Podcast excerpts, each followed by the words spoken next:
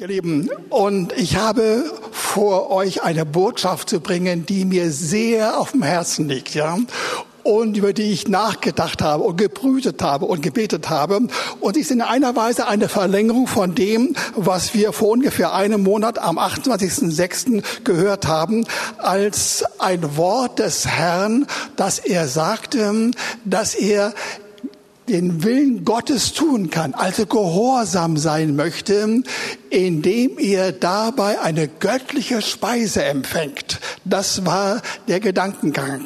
Er wollte also sagen, ich muss nicht nur etwas geben und mich anstrengen. Nein, das macht Spaß, das bereitet mir Freude und dabei kann ich erleben, wie ich durch diese Mahlzeit regelrecht aufgebaut werde und wohltuend erlebe und bereichert werde. Und das hat er alles, wie wir, wenn ihr dabei gewesen seid, das alles war verbunden mit dem Begriff in Christus wandeln. Wir sollen in diese Art und Weise hineingehen in unseren Alltag und äh, dabei erleben, dass wir dann, wenn wir meinen und sehen, wir sollten wieder bestimmte Schritte tun, dass wir das mit Leichtigkeit tun, weil der Herr uns dazu befähigt. Und es ist nicht anstrengend.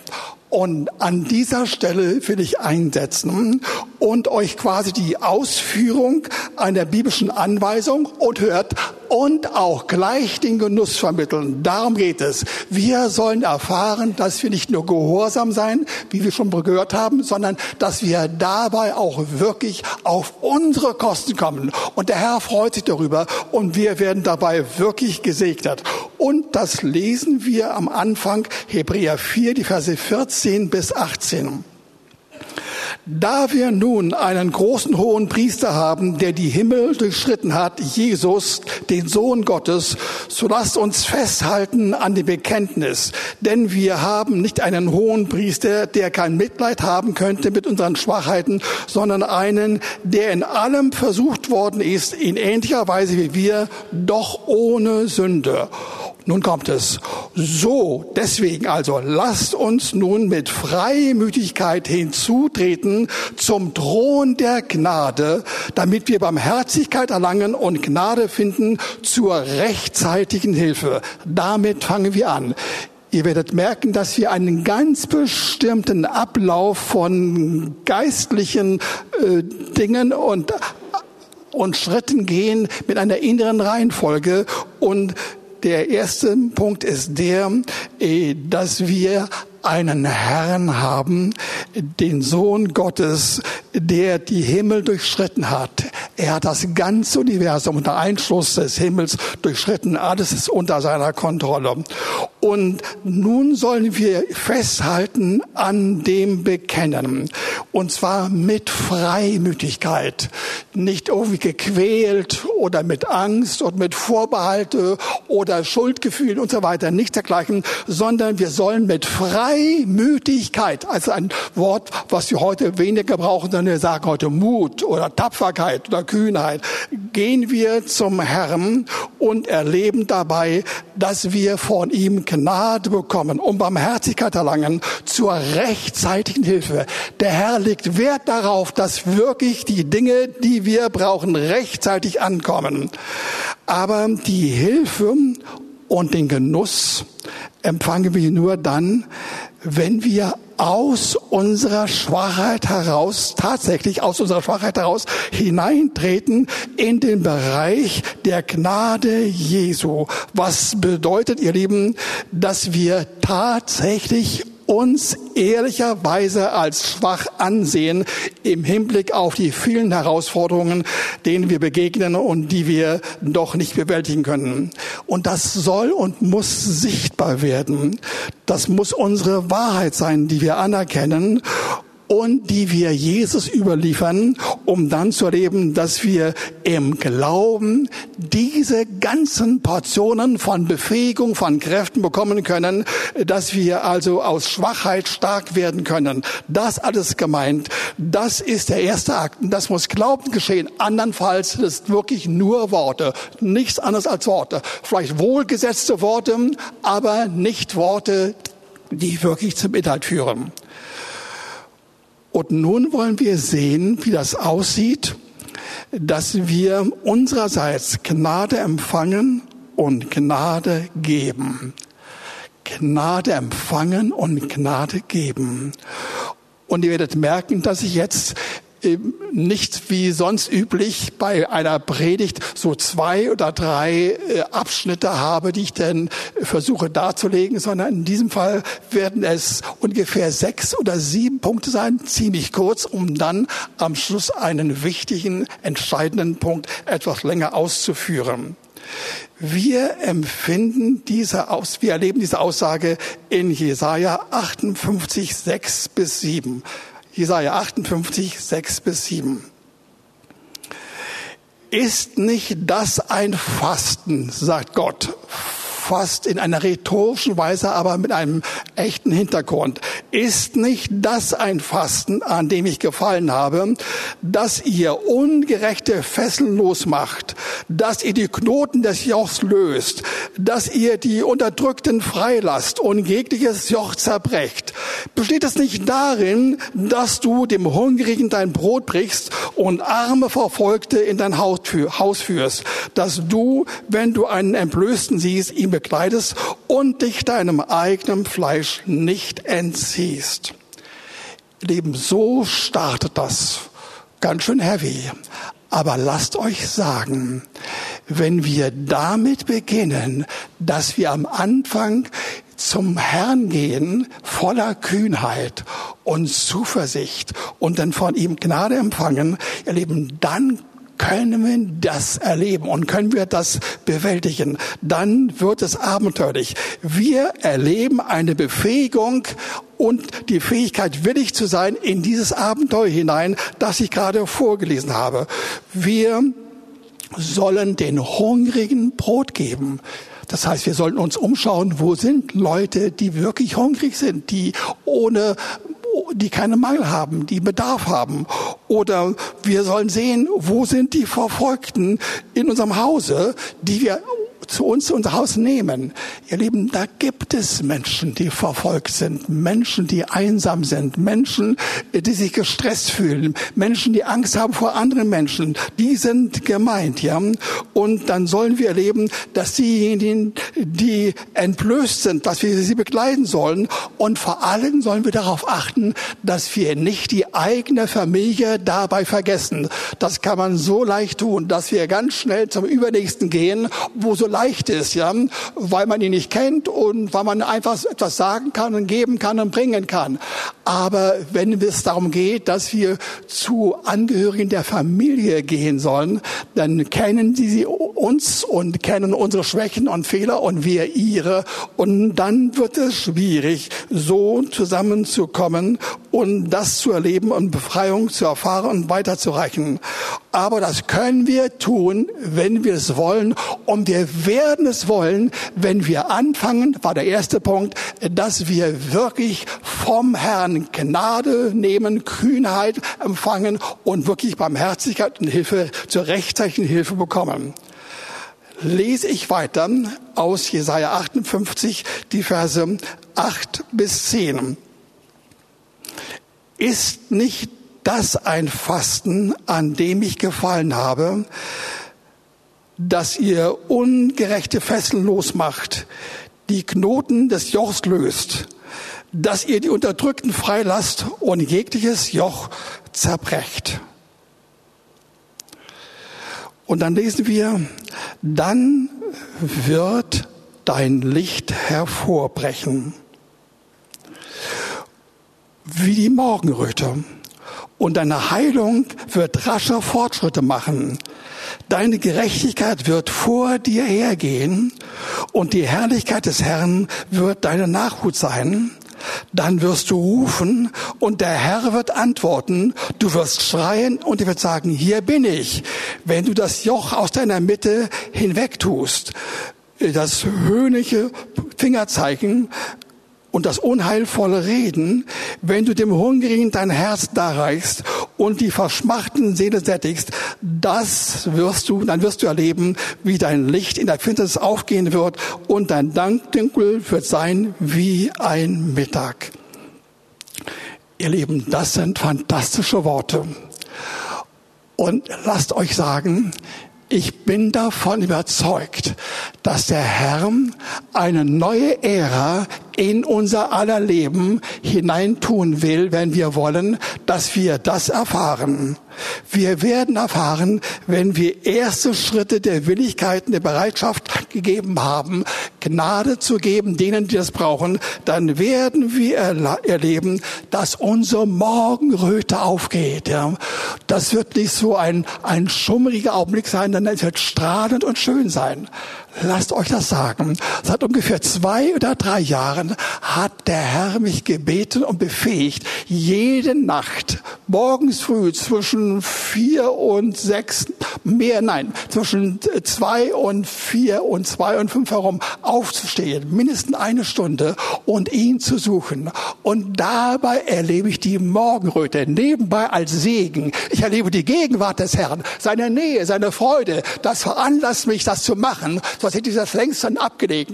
Aber nein, ich erlebe das. Aber noch dazu kommt die Morgenröte, wenn sie mit goldenen Strahlen hineinkommt in mein Zimmer und mich freuen kann, gleichzeitig über den Herrn, über seine Liebe, seine Nähe und über all das Gute, was er uns sagen will. Aber es ist eine Morgenröte aus dem Licht Gottes heraus. Und dann geschieht Neues in unserem Leben. Dann geschehen wirklich Dinge und sie erfolgen sehr, sehr schnell, sagt das Wort. Deine Gerechtigkeit wird vor dir hergehen. Achte darauf, nicht du wirst es machen, sondern der Herr sorgt dafür. Irgendwie sorgt dafür, dass Menschen in deiner Umgebung merken, du bist anders geworden. Du wirst anders. Du hast ein Feuer, eine Liebe, eine Hingabe, eine Ehrlichkeit, wie du sie nicht hattest, ja. Und sie werden dich verfolgen. Sie werden mit ihren Augen an dir hängen, um zu sehen, was läuft bei dir. Und dann werden sie erfahren, dass die Herrlichkeit Gottes deine Nachhut sein wird. Richtig sichtbar. Eine Förderung des Herrn für ihn und dadurch auch für andere. Und du wirst sagen, wow, was ist das? Was war das? Das habe ich ja noch nie gesehen. Ich bin einem Menschen begegnet und er hat mich sonderbar, wunderbar angerührt. Und der hat mich äh, so äh, angesehen oder äh, so viel Ausstrahlung gegeben. Da ist etwas dran, das kannte ich noch nicht. Ein vierter Punkt, den ich auch schon vorgelesen habe, sagt uns, das Besondere der Reaktion, wenn wir unsererseits einige Schritte getan haben mit Gnade, die wir vorher vom Herrn bekommen haben, unsere Reaktion wird dann die sein, dass wir erleben, wie der Herr sofort reagiert. Du wirst deine Fragen haben, deine, deine Gebete haben, deine Anliegen haben und der Herr handelt augenblicklich. Er sagt, hier bin ich. Was brauchst du? Was willst du? Ich bin zu deiner Stelle. Ich bin der Gerufene, der vom Herrn für dich Gerufene. Ich bin da für dich. Und er wird dich segnen. Und du wirst erleben, dass etwas geschieht, was du vorher noch nicht gesehen hast. Aber nun auf einmal wird es deutlich, nämlich, dass du dem Hungrigen nicht nur Speise gibst, sondern auch dein Herz zeigst. Höre dein Herz. Und sag, sag mal gleich, das werden wir erleben, wenn wir angefangen haben, zunächst einmal für uns selbst Gnade regelmäßig zu beanspruchen, zu unserer Hilfe. Und wir werden erleben, dass wir verschmachtende Seelen um uns auf einmal wahrnehmen. Die haben wir vorher nicht wahrgenommen, aber auf einmal sehen wir sie. Wir sehen sie ganz klar mit ihren Schwierigkeiten, mit ihrem Trübsal, ihren Nöten, mit ihren Depressionen und wir werden ihre Seelen sättigen. So sagt es der Text. Und dann erneut mal, ein zweites Mal Gedicht. Dann wird deine Finsternis aufgehen und dein Dunkel wird hell sein wie der Mittag. Ein wunderbares Wort. Vorher hast du gedacht und geglaubt, mir geht es so schlecht. Ich bin so tief in depressiven Gedanken. So viel läuft daneben. Wie kann mir geholfen werden? Du siehst alles durch schwarz und grau. Und der Herr kommt dazu und sehr schnell, blitzartig sagt er, ich bin bei dir. Und Licht und Morgenröte kommt in dein Leben hinein. Und wir hören, der Herr macht es wirklich. Er macht es unter der Voraussetzung, hört, liebe Gemeinde, unter der Voraussetzung, dass wir nicht nur im Prinzip davon ausgehen, dass er gnädig ist, sondern dass wir seine Gnade für uns holen, erster Schritt, um dann diese Gnade weiterzureichen an andere. Und dann können wir das, ja. Dann geht es auf einmal. Dann werden wir merken, das wird wirklich dazu führen, dass wir schnell unsererseits mit ganzer Hingabe in allen Dingen anschließend fähig sein, Motivation und Befähigung zu diesen Schritten zu zeigen. Und wir werden erleben, dass gesegnete, großartige, gnädige, abenteuerliche Dinge um uns herum geschehen. Die Zeit der Ereignislosigkeit in deinem Leben ist vorbei. Kann jemand ein Amen sagen? Das soll der Fall sein. Die Zeit der Ereignislosigkeit ist vorbei, wenn die Gnade kommt. Ihr Lieben, die Gnade, von der ich spreche, ich gehe gleich weiter, die Gnade beginnt erstmal dadurch, dass wir Gnade für uns empfangen. Zweitens, dass wir Gnade anderen geben, eine zweite Ebene. Und dann gibt es eine dritte Ebene, von der wir gerade gesprochen. Dann kommt die Bereicherung, die Ausweitung. Äh, dann kommt die Situation, wie das für alle Menschen sichtbar wird, dass Gottes Gnade auf uns ruht und brüht und brütet uns und uns weiterführt. Ich bin jetzt bei Versen 11 und 12 aus Jesaja 58. Der Herr wird dich ohne Unterlass leiten und deine Seele in der Dürre sättigen und deine Gebeine stärken. Du wirst sein wie ein wohlbewässerter Garten und wie eine Wasserquelle, deren Wasser niemals versiegen und die aus dir hervorgehen, werden die Trümmer der Vorzeit wieder aufbauen. Du wirst die Grundmauern früherer Geschlechter wieder aufrichten und man wird dich nennen, der die Breschen vermauert und die Straßen wiederherstellt, dass man darin wohnen kann. Hör zu, das ist ungewöhnlich. Jetzt wird es spannend. Ich, wir sind immer noch nicht beim eigentlichen Ziel, beim Hauptinhalt dessen, was kommt. Aber schon gewaltig. Der Herr will sagen, er führt dich. Und der Herr will sagen, du wirst erleben, wie er bei dir ist und du wirst erfahren, nachdem du die Seelen anderer gesättigt hast, sättigt er deine Seele. Und zwar mitten in der Dürre, wenn andere in Nöten sind. Und wenn andere nicht wissen, wie es weitergehen könnte, deine Seele wird gesättigt. Es wird dir gut gehen. Und die Gegenwart des Herrn wird dich stärken. Innerlich stärken bis hin zu den sichtbaren äußeren Fakten deines körperlichen Lebens. Die Rede ist hier davon, dass dass er deine Knochen stabilisieren wird und dass sie gesund werden soll. Ihr Lieben, er liebt die Knochen von uns. Er liebt sie. Er weiß ganz genau, dass wir in unserem Lebensstil, unserer Zivilisation, dass wir weitgehend auf, auf Kosten unserer Knochen das erleben und dann auch vollziehen und erleiden, dass wir so viele Schwierigkeiten haben. Und er liebt diese Knochen und er will sie gesund machen. Er liebt dich. Er liebt dich in deiner Seele Seele, in deinem Verhalten und auch im körperlichen Bereich. Und jetzt kommt ein Segen, der ist fast kriminell, so schön ist er. Du sollst erleben, habe ich alles gerade vorgelesen, du sollst erleben, wie die gesamte Person, deine gesamte Person einem bewässerten Garten gleicht. Wunderbar anzusehen, blühend, grün, mit, mit herrlichen Farben. Fantastisch. Und das spricht mich besonders an in meinem Alter erlebe ich, dass ich also eine Affinität, eine Sehnsucht habe nach wunderbaren Gärten. Und wenn ich mich umschaue, wo kann ich hinfahren, etwa im Urlaub, ja, dann suche ich immer bestimmte Gegenden mit herrlichen Gärten.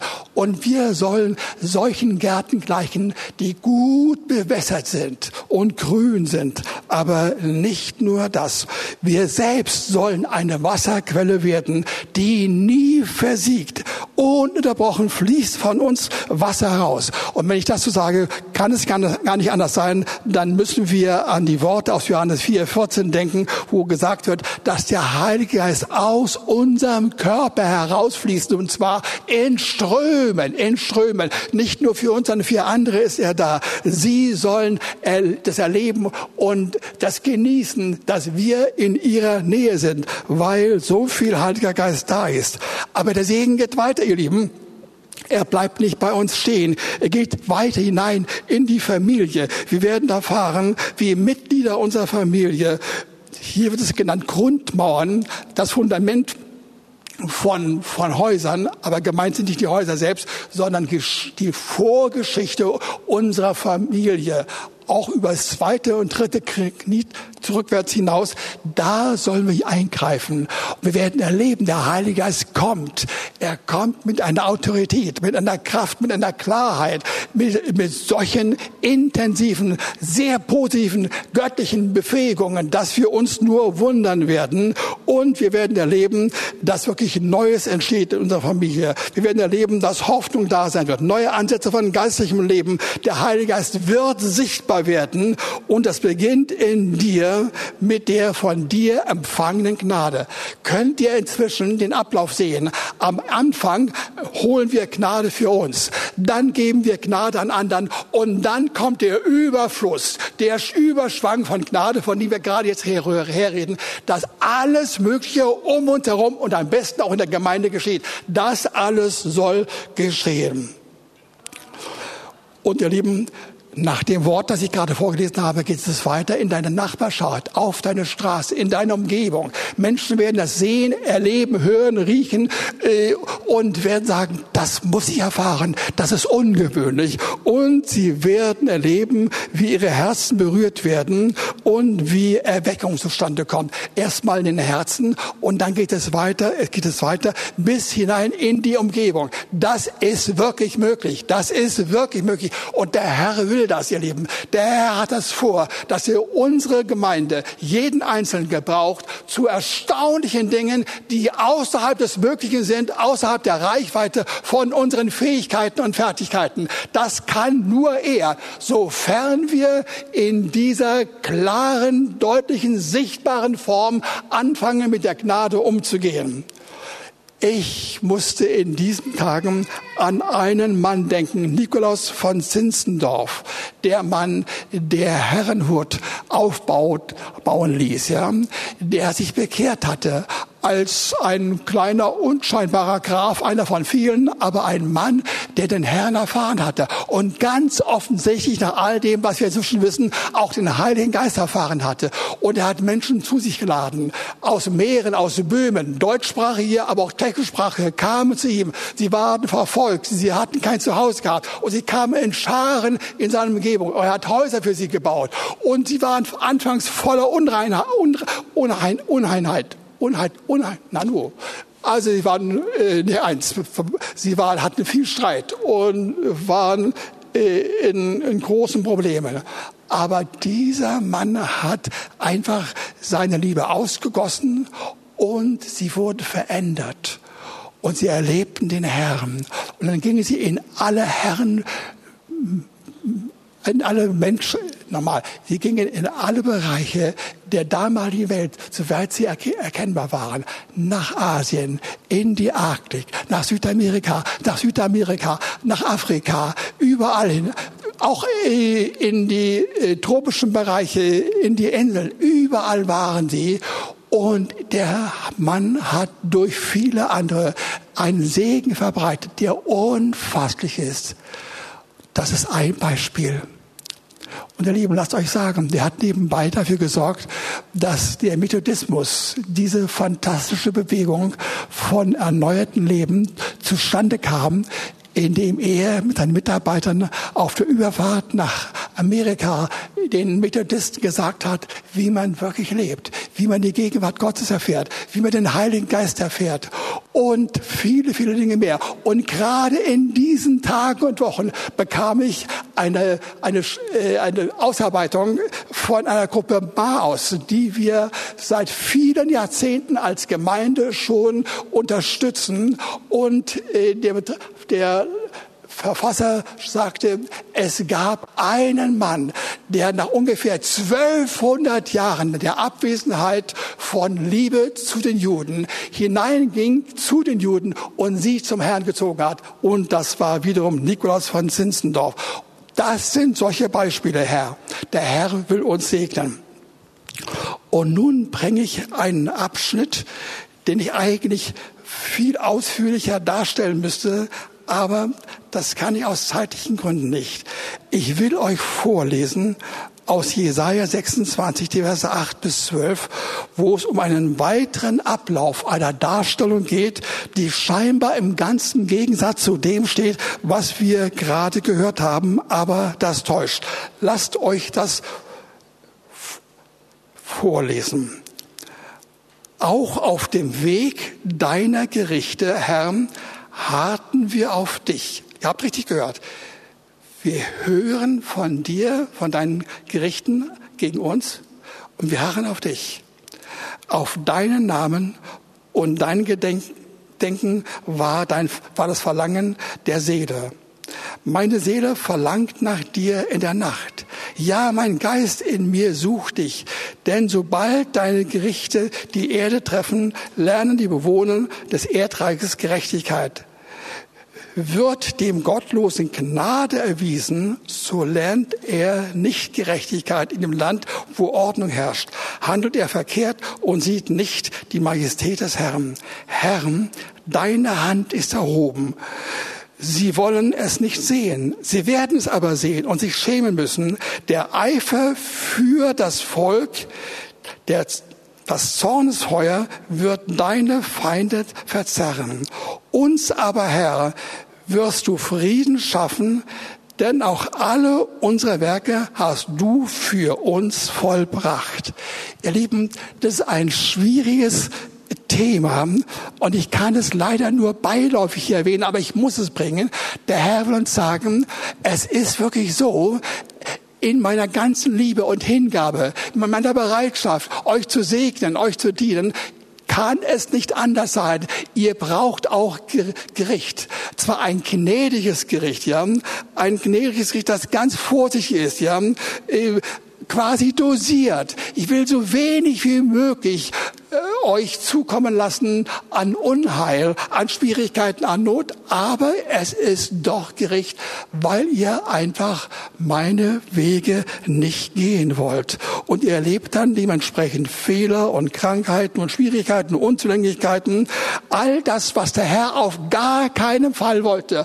Und was er, wenn er es doch zugelassen hatte, nur sehr zurückhaltend, wirklich nur sehr dosiert in einer gnädigen, sanften Form Form uns erleben lassen will. Aber der Herr will uns sagen, er redet jetzt wirklich zu uns, nicht mehr von Menschen damals. Er will uns sagen, höre zu, ich bin ein gnädiger Gott. Ich habe gewaltige Dinge mit dir vor und mit euch vor. Aber ich sehe einige Dinge bei dir und bei euch, äh, die mir nicht gefallen. Und die, ihr wollt nicht, äh, dass sie von euch gehen und so bleibt ein verhängnisvolles Programm vorhanden, was so nicht stattfinden sollte. Der Herr will sagen, wenn jemand da hier unter uns oder sogar einige sagen, es stimmt, bei allem Guten und Schönen, was ich vom Herrn weiß und was ich glaube, ich sehe so viel Not, so viel Schwierigkeiten, so viel ärgerliche Dinge, so viel Pein, so viel Ängste, so viel Verfolgung, und das muss nicht sein. Und da sagt nun der Herr in Vers 11 und Vers 12, der Herr will in deiner Umwelt sich ereifern für dich, für dich, zu deinem Wohl und zu deiner Hilfe gegen die Absichten des Teufels, gegen Umstände und Schwierigkeiten deiner Umgebung, gegen Fehlhaltungen und Fehlorientierung in deinem Eigenleben. Seine Entscheidung lautet, ich will dir Frieden schaffen, indem ich alle deine Werke von mir für dich bereits vollbracht habe. Noch einmal, ich will dir Frieden schaffen, indem ich alle deine Werke von mir für dich bereits vollbracht habe. Das, ihr Lieben, ist das Anliegen des Herrn. Und damit nähern wir uns eigentlich dem Hauptanteil dessen, was mir am Herzen ist. Wir gehen über zu Hebräerbrief, Kapitel 3 und lesen die Verse 13 bis 15. Dort lesen wir, ermahnt einander vielmehr jeden Tag, solange es heute heißt, damit nicht jemand unter euch verstockt wird durch den Betrug der Sünde. Denn wir haben Anteil an Christus bekommen, wenn wir die anfängliche Zuversicht bis ans Ende standhaft, standhaft festhalten. Solange gesagt wird, heute, wenn ihr seine Stimme hört, so verstockt eure Herzen nicht wie in der Auflehnung eine bestimmte Zeit in der Geschichte Israels, als das ganze Volk bis auf wenige Ausnahmen sich gegen Mose und gegen den Herrn gestellt hatte. Davon war die Rede. Ihr Lieben, hier wird uns etwas gesagt, was sehr ungewöhnlich ist.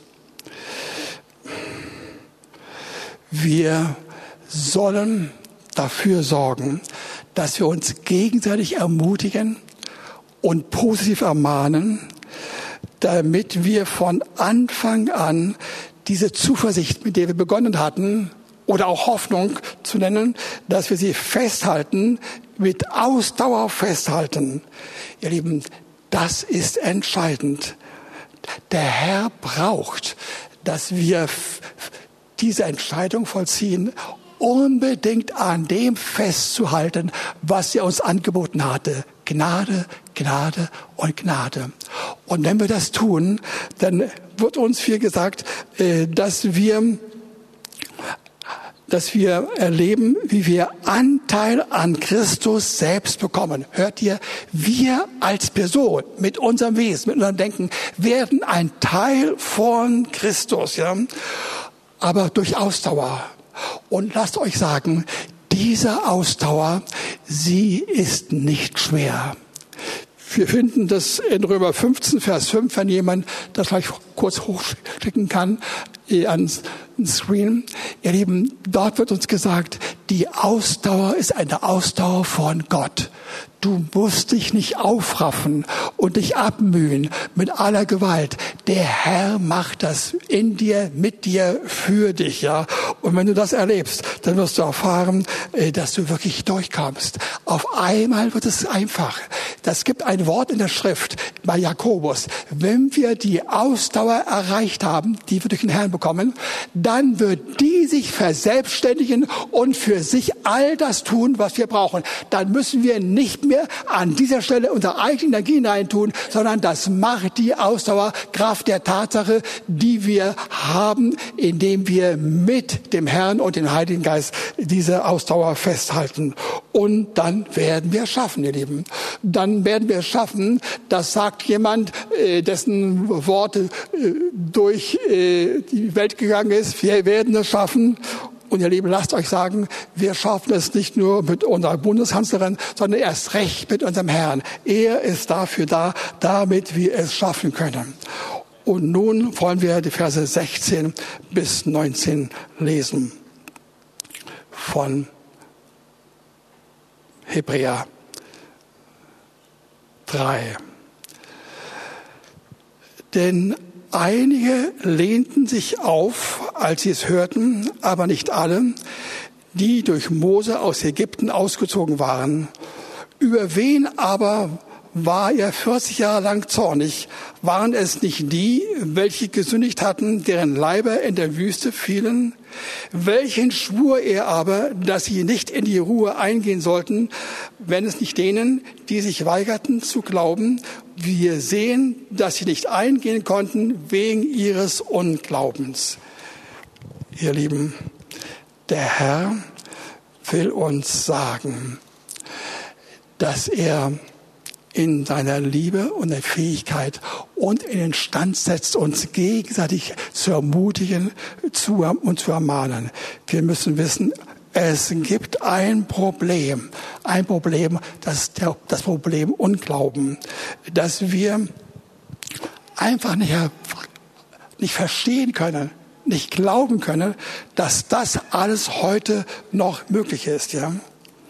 Er will wirklich uns erleben lassen, dass wir hineinkommen in eine neue Form von Ruhe.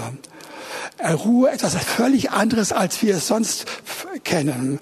Ist eine Art Heilsbotschaft, wie wir gleich hören werden im Kapitel 4, 1 bis 2. Ja.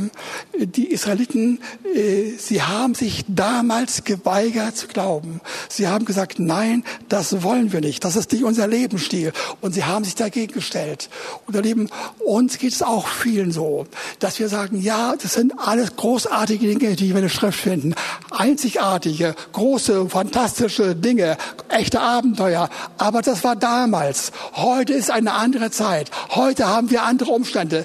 Heute gelten die Dinge nicht mehr. Und so glauben wir nicht dem, was das Wort sagt. Aber wir sollen wirklich erleben, wie wir selbst erstmal für uns das glauben und dann erfahren, wie wir anschließend diese Ruhe weiterreichen können an andere, um dass sie dann auch das erleben können.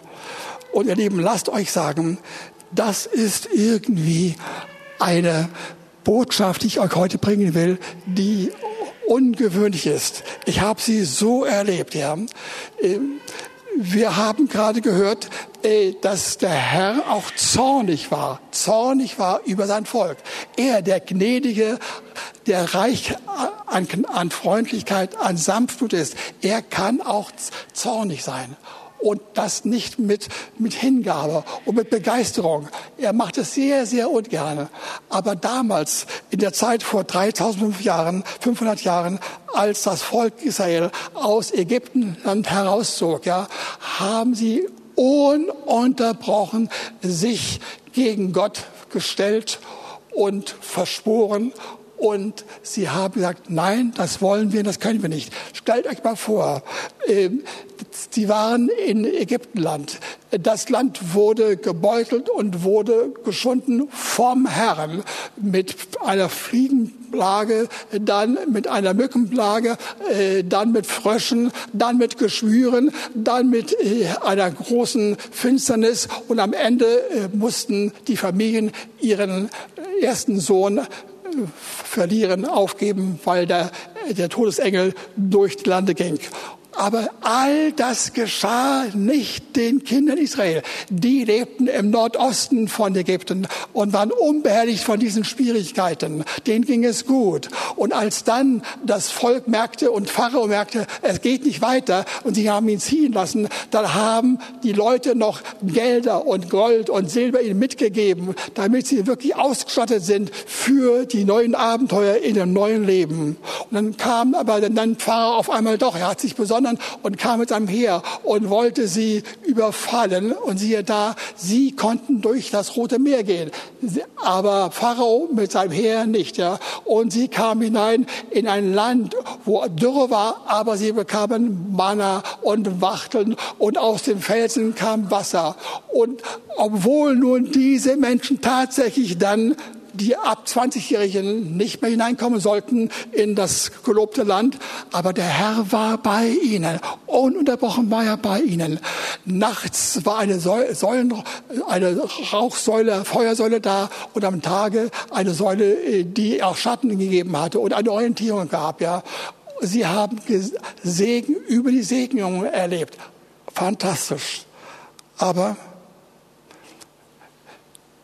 die Frage ist, was wollte der Herr eigentlich? Lasst euch sagen, der Herr wollte etwas ganz Besonderes beim Volk Gottes bewirken. Sie sollten eingehen in seine Ruhe. Eine besondere Ruhe, wie sie in dieser Art in Gegenwart und Vergangenheit bei uns in unserer Kultur, in unserer Gesellschaft noch nicht stattgefunden hat, die wir nie erlebt haben, die es auch nur bei denjenigen gibt, die, die mit dem Herrn gehen und die intensiv, Schritt für Schritt im Rahmen dieser dreistufigen Form des Lebens mit Gnade dem Herrn nachfolgen um dann zu erfahren, dass er alles für sie tut, dass er mit dem Heiligen Geist sie hineinführt in Zusammenhänge und Hintergründe und Gefilde von Lust und von Gelingen und von Freude wie nie zuvor. Und deswegen diese Predigt. Der Herr will uns dahin führen. Das gilt tatsächlich auch für uns heute noch. Aber ich gebe zu, der Unglaube ist das große Problem. Und von daher müssen wir die Dinge beim Namen nennen. Wir müssen sagen, Herr, Du siehst mein Zögern, du siehst, wie ich praktisch doch nicht glaube. Herr, ich brauche deinen Glauben, ich empfange deinen Glauben. Und dann wirst du erleben, wie mit dem Glauben die Ruhe kommt zu dir. Andere werden es sehen, andere werden es übernehmen und es wird erlebt, wir werden viel erleben, dass wirklich ein Segen durch unsere Umgebung hindurchgeht. Ich lese die Verse drei bis acht, wobei ich einen mittleren Teil auslasse. Denn wir, die wir gläubig geworden sind, gehen ein in die Ruhe, wie er gesagt hat, dass ich schwor in meinem Zorn, sie sollen nicht in meine Ruhe eingehen. Und doch waren die Werke seit Anbeginn der Welt beendigt. Denn er hat an einer Stelle von dem siebten Tag so gesprochen, und Gott ruhte am siebten Tag von allen seinen Werken. Und an dieser Stelle wiederum, sie sollen nicht in meine Ruhe gehen. Dann kommt Vers 6, wo uns gesagt wird, dass tatsächlich eine Heilsbotschaft für uns, andere Art für uns da ist. Und dass er wiederum, Vers 7, einen neuen Tag bestimmt hat, ein neues Heute, indem er nach so langer Zeit durch David sagt, wie es gesagt worden ist, heute, wenn ihr seine Stimme hört, so verstocket eure Herzen nicht. Denn wenn Josua sie zur Ruhe gebracht hätte, so würden sie hernach nicht von einem anderen Tag gesprochen haben. Ihr Lieben, dahinter kommt etwas auf uns zu, was ungeheuerlich ist. Der Herr bringt es in Abschnitten. Er will uns sagen, ich habe nicht nur einmal, als ich diese Erde geschaffen hatte, mit allen Einzelheiten, äh, meine Kräfte bewiesen und dann am siebten Tag mich ausgeruht. Das meinen wir. Das stimmt auch. Das ist richtig. Aber der Herr sagt noch etwas mehr. Und das geht hinein in unser Leben. Der Herr will sagen und sagt uns jetzt, er hat alle Taten, alle Werke jedes einzelnen Menschen, alle guten Dinge, die geschehen sollten, die hat er vorher geplant, vorgebildet. Sie sind da, abrufbereit da. Wir sollen sie empfangen. Sie gehören uns. Sie gehören uns. Und dann werden wir erleben, wie es weitergeht. Und das finden wir jetzt im Vers 9 bis 11. Also bleibt dem Volk Gottes noch eine Sabbatruhe vorbehalten. Das sind wir. Nicht eine bestimmte Ruhe, auch nicht nur ein Sabbat, nein, eine Sabbatruhe. Eine ständige, durchgehende Ruhe ohne Aufhören. Eine Ruhe im Sinne eines göttlichen Sabbats. Denn wer in seine Ruhe eingegangen ist, der ruht auch von seinen Werken gleich wie Gott von den Seinen. So wollen wir dann eifrig bestrebt sein, in jene Ruhe einzugehen, damit nicht jemand als ein gleiches Beispiel des Unglaubens zu Falle kommt, als ein gleiches Beispiel des Unglaubens zu Falle kommt. Das sind die Verse. Das ist der Höhepunkt. Das ist unser Ziel. Das ist unsere Berufung. Dafür sind wir da. Der Herr will das tatsächlich. Er will an uns verdeutlichen, ja, dass alles, was wir brauchen, alles, was wichtig ist, was gut ist, was richtig ist, all das hat er schon vorbereitet vorbereitet und vorgebildet, ist bereits da. Im unsichtbaren Raum ist es da. Und wir können im Glauben danach greifen. Und der Glaube ist da, weil wir durch den Heiligen Geist den Geist des Glaubens haben. Das ist denkbar, das ist möglich. Und das wollte ich euch sagen. Und das wollte ich auch der Gemeinde äh, im Streaming-Bereich sagen. Ihr Lieben, der Herr hat was Großes vor, wenn wir mitmachen. Wir können auch sofort übergehen zu dem alten Schmuss, zu der alten Redensweise. Na ja, das war einmal, das ist ungewöhnlich, das passiert nur hin und wieder mal, aber bei uns nicht. Nein, das soll bei uns geschehen. Es ist alles im unsichtbaren Raum vorhanden, real vorhanden. Wir brauchen nur Glauben und dann können wir davon ausgehen und dürfen und müssen davon ausgehen, dass er zu seinen Verheißungen und seinen Zusagen steht und dass wir die Hoffnung und Glauben mit Gewissheit hineinkommen, diese Erfahrung. Und diese Erfahrung ist einzigartig, wirklich einzigartig. Sie enthält alles, was gut ist und richtig ist und was wir brauchen, was bereits im unsichtbaren Raum vorhanden ist, ja, was Jesus erzeugt hatte, alles ist da.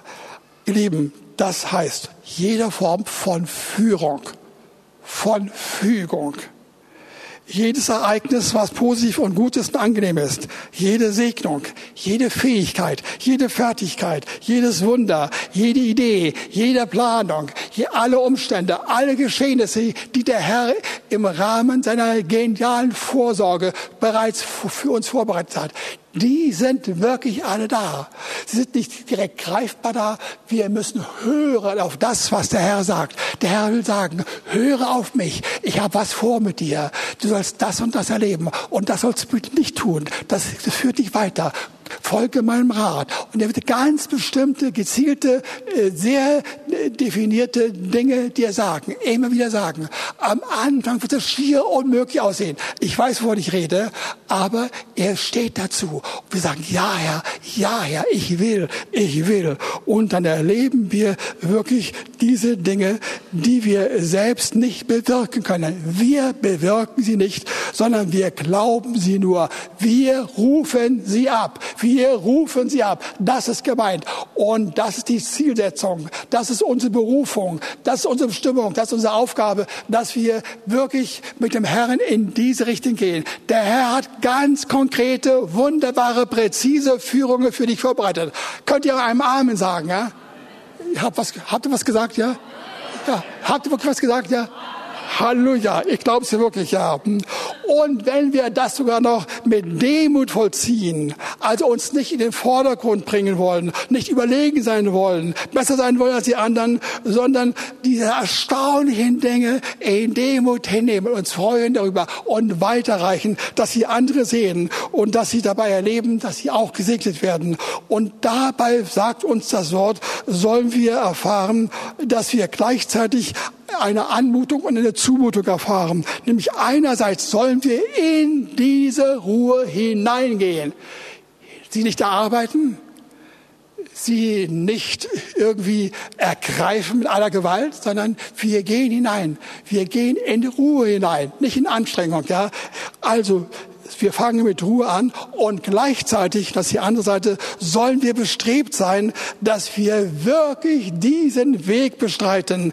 Wir sollen nicht nachhelfen mit unseren eigenen Fähigkeiten, Möglichkeiten und Notwendigkeiten, nicht nachhelfen, sondern das soll, soll der Herr machen. Hier habe ich dann noch ein weiteres kleines Kapitel, das ich aber beiseite lassen möchte. Es gibt wirklich eine biblische Lehre darüber, wie eigentlich alle unsere Schwierigkeiten und Nöte nichts anderes sind als äh, verfehlte Nachhilfsaktionen. Und nun komme ich zum Ende. Und ihr könnt schon nach vorne kommen, ihr Lieben. Das Ende steht in Jesaja 58 noch einmal. Die beiden letzten Verse, Verse 13 bis 14. Hört es auch einmal. Das ist fantastisch. Das ist einzigartig. Wenn du am Sabbat deinen Fuß zurückhältst, dass du nicht an meinem heiligen Tag das tust, was dir gefällt. Wenn du den Sabbat deine Lust nennst und den heiligen Tag des Herrn ehren wird, wenn du ihn ehrst, sodass du nicht deine Gänge erledigst und nicht deine Geschäfte treibst und nicht deine nichtigen Worte redest. Bevor ich weiterrede, ihr Lieben, das ist kein Hinweis auf einen neuen Sabbat im Neuen Testament für uns, äh, für uns Heidenchristen. Absolut nicht. Ihr Lieben, das ist der Sabbat, der im Vers 9 von Hebräer 3 äh, uns gesagt wurde. Es gibt eine Sabbatruhe in der wir erleben, wie alle wesentlichen Dinge schon vorhanden sind, buchstäblich vorhanden sind, unsichtbar, noch nicht greifbar, aber der Herr nennt sie uns. Wir sagen ja, wir gehen erste Schritte, wir sagen ja, Herr, wir sagen ja, wir machen weiter, wir sehen noch kaum etwas, aber dann beginnt es allmählich und wir erleben, wie Dinge vonstatten gehen. Das ist gemeint. Und nun Vers 14, dann wirst du an dem Herrn deine Lust haben.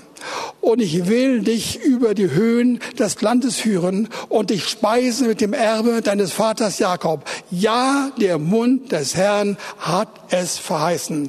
Das ist seine Sabbatruhe. Ihr Lieben, und dabei sollen wir nebenbei, hört bitte, nebenbei, die Hauptsache ist, dass wir die Gegenwart des Herrn erleben, die Lust an ihm haben, unsere Treuen an ihm, seine Gegenwart erfahren. Das ist entscheidend, ja. Darauf bin ich aus, ja. Alles andere ist für mich zweit- und drittrangig, ja. Deswegen suche ich den Herrn, deswegen schaue ich nach ihm, deswegen gehe ich, stehe ich nachts auf, deswegen bitte ich am Tage. Ich will ihn erleben aber nebenbei bekommen wir obendrein, dass wir über die Höhen des Landes gehen. Wir werden bevorzugt, privilegiert. Wir bekommen Segnungen, die andere nicht bekommen. Dinge, die es sonst auf dieser Erde nicht gibt. Aber bei den Kindern Gottes, bei denjenigen, die den Herrn erlebt haben und vom Heiligen Geist erfüllt worden sind, da ist das möglich.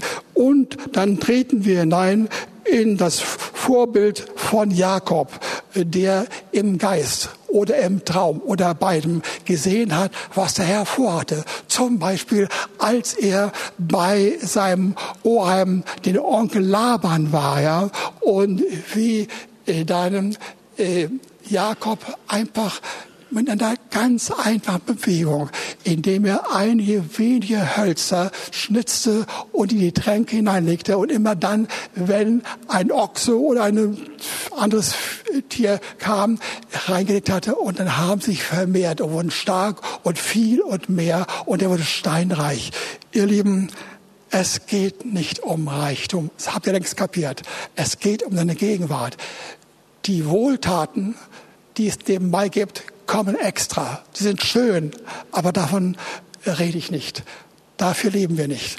Wir wollen erfahren, wie eine neue Produktivität mit Entspannung, ohne Lässigkeit, ohne Faulheit, ohne Inaktivität, wo wir wirklich auch tatsächlich etwas tun, aber so entspannt tun, so begleitet von der Gegenwart des Herrn, von ständigen Ratschlägen und Hinweisen, dass einfache Dinge uns gelingen. Und das sollen andere sehen. Und sie sollen sich wundern darüber und wir sollen, das will ich auch tun. Und das ist der Weg. Das ist der Weg. Meine Frage an euch, wenn ihr das hört, ja, und wenn es wirklich stimmt, dass er sagt, der Mund des Herrn hat es verheißen. Verheißen heißt, das soll stattfinden stattfinden. Es soll stattfinden. Nicht nur einmal, sondern es soll stattfinden. Wenn ihr das hört, könnt ihr nicht sagen, da will ich mit dabei sein. Ich in meinem Leben, in meiner Umgebung, in meiner Familie, in meinem Hauskreis, in der ganzen Gemeinde und darüber hinaus. Amen. Amen. Lasst uns beten. Herr, wir danken dir für solche ungewöhnlichen Dinge, die du vor unseren Augen entfaltest. Wir danken dir dafür, dass du für uns vorbereitet vorbereitet hast, Segnungen, die so schön sind, so einzigartig, dass wir sie kaum glauben können, aber mit dir, mit deinem Geist können wir und wollen wir sie glauben. Und Herr, ich danke dir, dass du unsere Gemeinde elektrisierst und inspirierst und dass wir anfangen, in diesen Kategorien zu denken, nachzusinnen und zu gehen. Danke, Herr, dass das eine neue Denkmöglichkeit ist. Gegen Ende der Zeiten, dann, wenn alles schlimmer und schwieriger wird, dann wollen und sollen wir mit deinen Kräften hinausgehen in die Weite deiner Führungen und deiner Herrlichkeit. Und dafür preisen wir dich. Und ich danke dir, dass wir mit dabei sein sollen. Danke dafür, dass du gut bist, dass du uns das lehrst. Und mit dir werden wir das beherzigen und erfahren. Amen. Amen.